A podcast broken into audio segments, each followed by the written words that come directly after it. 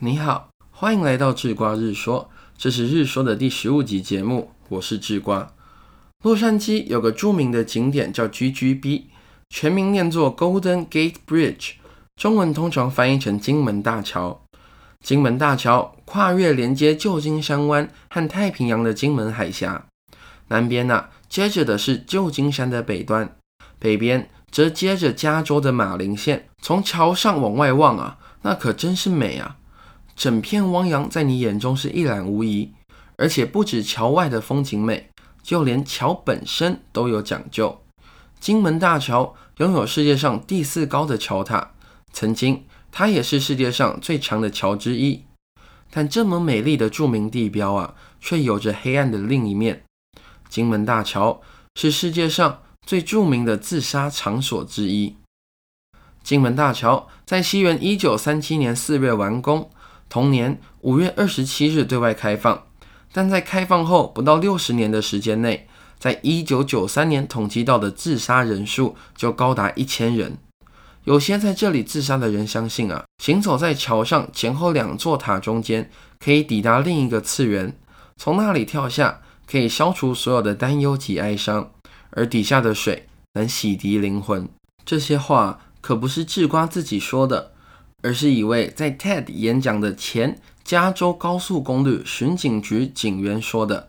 他叫 Kevin Bridge，金门大桥就是他的管区。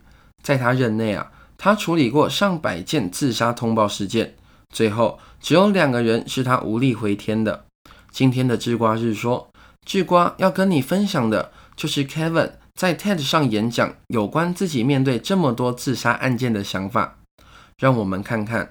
从一个救人无数的警员的经验谈之中，能不能提供我们一些可以帮助想要结束自己生命的人的方法？在这场演讲的第二部分，Kevin 问了在场的观众一个问题：如果你的家庭成员、朋友或是挚爱有自杀倾向的话，你会怎么做？你会说什么吗？你知道要说什么吗？根据 Kevin 自己的经验，不只要跟他沟通谈话。还要做到确实的倾听。什么叫做确实的倾听呢？